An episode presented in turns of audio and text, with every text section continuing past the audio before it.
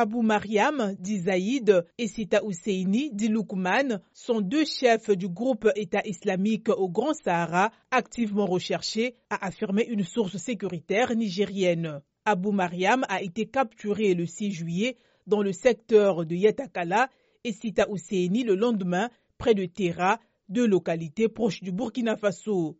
Il faisait partie d'un groupe de terroristes activement recherchés par le Burkina pour participation ou complicité dans la planification ou la conduite d'actes terroristes.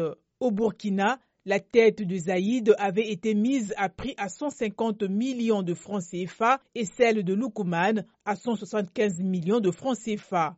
Fin juin, au moins sept terroristes ont été tués et une cinquantaine d'autres interpellés après le bulletin du ministère nigérien de la Défense.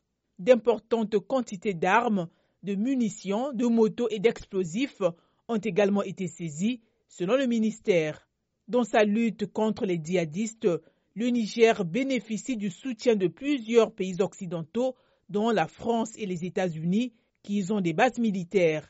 Quelques 1500 soldats français sont sur le sol nigérien.